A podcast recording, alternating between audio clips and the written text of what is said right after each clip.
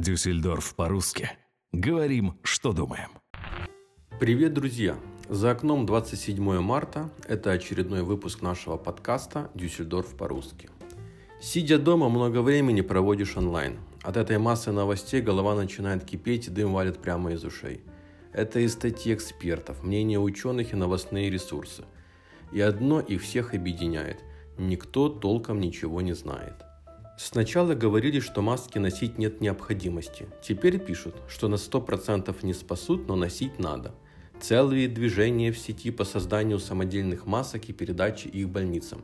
С другой стороны, как сказать, что надо носить то, чего в продаже нет?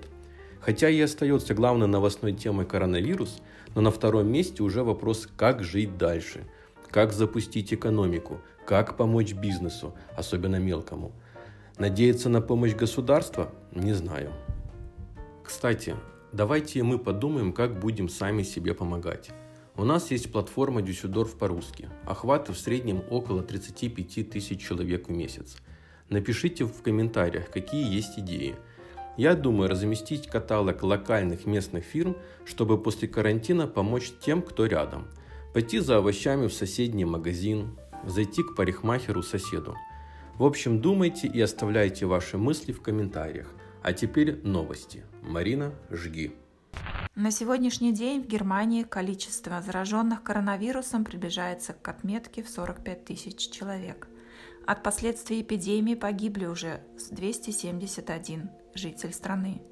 Среднестатистический возраст заболевшего 45 лет. Мужчины инфицированы чаще, чем женщины.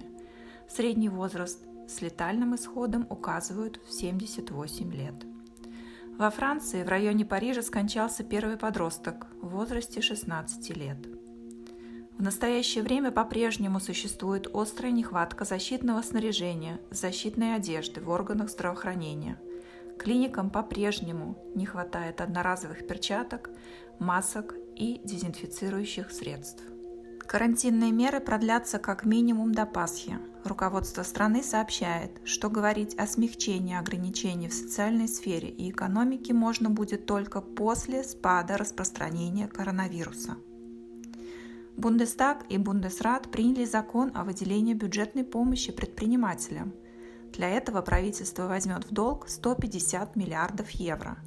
Средства обещают распространить в ускоренном порядке на поддержку как мелких – так и средних предпринимателей. Будем ждать дальнейшей информации. Власти Северного Рейн-Вестфалии ввели штрафы за нарушение правил карантина. Граждан, которые соберутся в публичном месте больше, чем вдвоем, обяжут платить по 200 евро каждого. За гриль под открытым небом выпишут квитанцию на 250 евро. Проведение запрещенных сейчас спортивных состязаний обойдется в 1000 евро – Тому, кто не закрыл предприятие общепита, например, ресторан, придется оплатить 4000 евро. Речь идет о жизни и смерти, поэтому неразумных граждан, не соблюдающих карантин, наказывают. Выпускные экзамены в средних школах Северной Рейн-Вестфалии постановили перенести на 12 мая. Начиная с апреля 100 тысяч добровольцев будут исследовать на антитела к коронавирусу. Таким образом, планируется понять, как широко распространился этот вирус в Германии.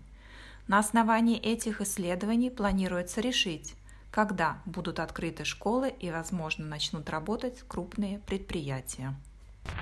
Марина, спасибо. А теперь радиообзор о ситуации в Израиле. Привет, меня зовут Марина, я из Израиля. У нас уже идет неделя карантина, который с каждым днем устражается – Вначале закрыли все вещи, которые не связаны с питанием, едой. Сейчас остались только аптеки, магазины и фирмы, которые производят доставку еды, продуктов, необходимых вещей. Из дома можно выходить на расстоянии 100 метров или в аптеку, в больницу, все, что связано со здоровьем. В остальном стараются люди из дома не выходить. Э, начали потихоньку даже останавливать машины, спрашивать, куда вы едете, куда вы движетесь. Не могу сказать, что люди прям очень-очень соблюдают это, но стараются действительно не выходить из дома. Последнее время очень много заразившихся, и это растет с геометрической прогрессией, поэтому действительно люди стали прислушиваться к службе здравоохранения, стараются э, как можно меньше контактировать друг с другом, особенно люди в зоне риска, такие как пенсионеры, они вообще не выходят, им все приносят домой, стараются, чтобы эти люди вообще не двигались с места, ну, в плане не выходили из квартир, поэтому насколько можем, настолько стараемся соблюсти свой карантин. Сейчас большинство из вас, дорогие друзья, находится под домашним арестом. Стоп, стоп, стоп. Нет, конечно. На карантине. Конечно же, на карантине. Как вы проводите время? Чем занимаетесь дома? Обязательно напишите об этом в комментариях. А если хотите рассказать и попасть в наш радиовыпуск, обращайтесь к нам напрямую в Фейсбуке. Мы будем только рады. И самое главное, не забывайте, время эпидемий – это время ответственности. А закончим этот выпуск стихотворением нашего друга.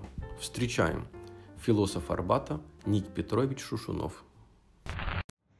Читая старые газеты, на мир я заново смотрю. Гляжу, истории все те же, лишь даты я не узнаю. Где я в итоге заблудился, какой сегодня век? Смотрю в окно, не вижу, где потерялся человек.